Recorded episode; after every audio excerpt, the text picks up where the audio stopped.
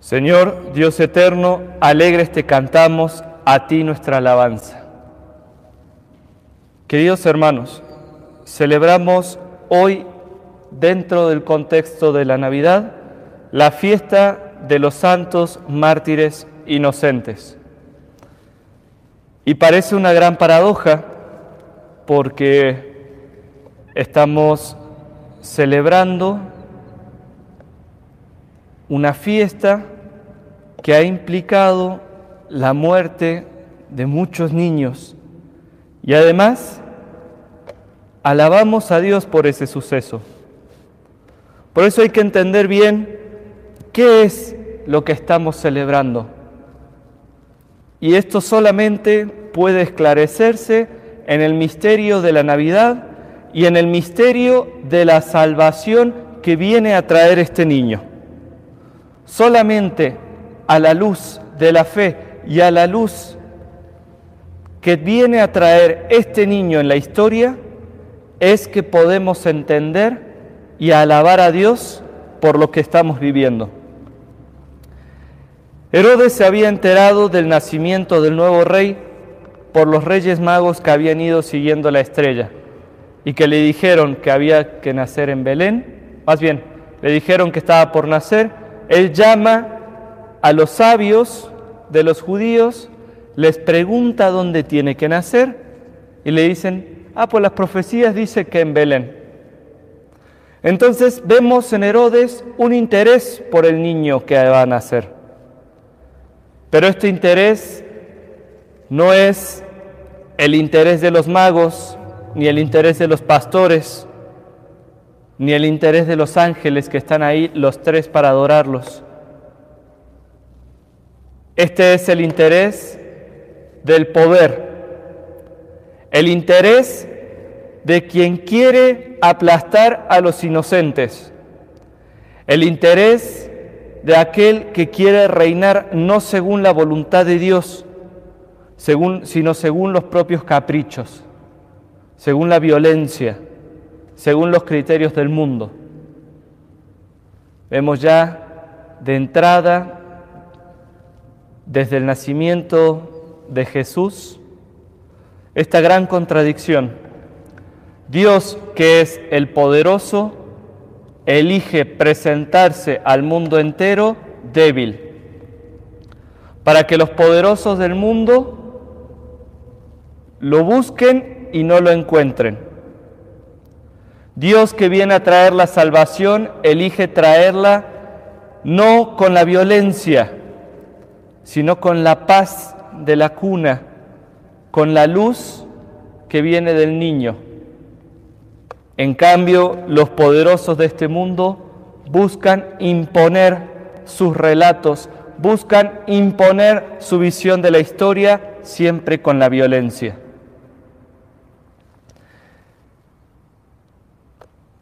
Por obra de la misericordia de Dios. San José se entera por el ángel de los planes de Herodes, huye a Egipto y Herodes mata a todos los niños de más o menos dos años de Belén y sus alrededores. ¿Qué es lo que celebramos hoy? No es la muerte directamente de estos niños, sino el testimonio que dan y eso es lo que hemos pedido en la oración colecta de hoy.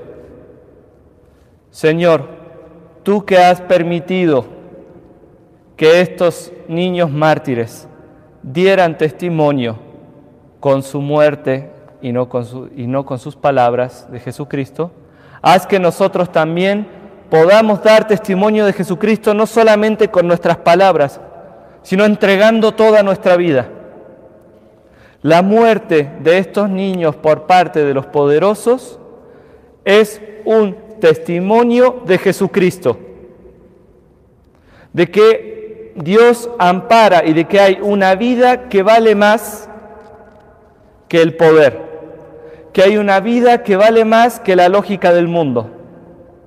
Y eso es el mártir. Eso es lo que celebramos hoy. Que Dios es el que tiene el poder y Él es el que es capaz de suscitar el testimonio en quien quiere y como quiere. ¿Qué es el mártir para la fe cristiana y por qué los estamos celebrando? Porque el mártir es aquel que da testimonio con toda su vida del Salvador.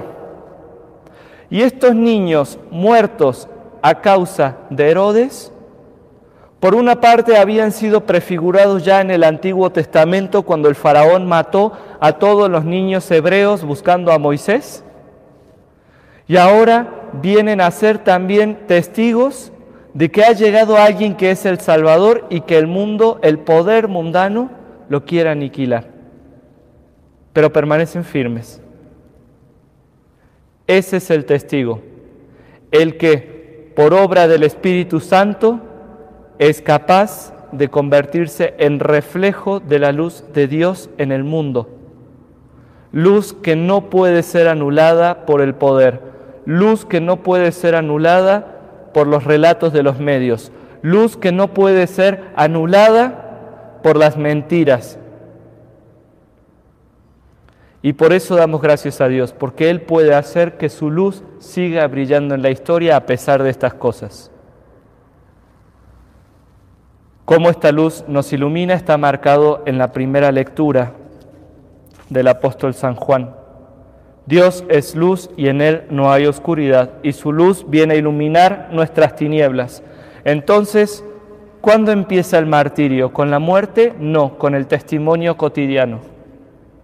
El martirio, el testimonio de Cristo, empieza cuando estamos unidos unos a otros y cuando dejamos que la sangre de Jesucristo purifique nuestros pecados, cuando reconocemos por la verdad de la luz de este niño que somos pecadores y buscamos arrepentirnos y vivir según la gracia, cuando tenemos a Jesucristo, el justo, como intercesor nuestro ante el Padre, y vivimos expiando nuestros pecados. Los mártires son los que participan de la expiación de la cruz de Cristo para siempre.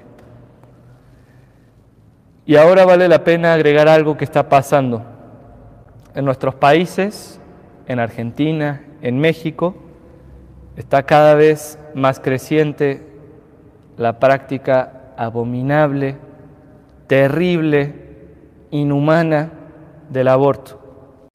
Mañana mismo en el Congreso de Argentina se va a votar a ver si esto se legaliza o no se legaliza.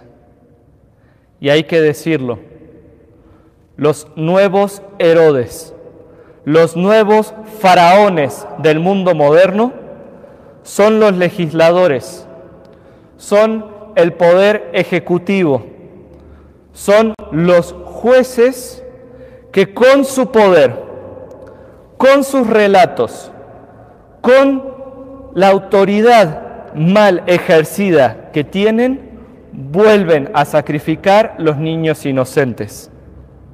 La historia se repite. Otra vez tenemos faraones que quieren asesinar a los niños hebreos.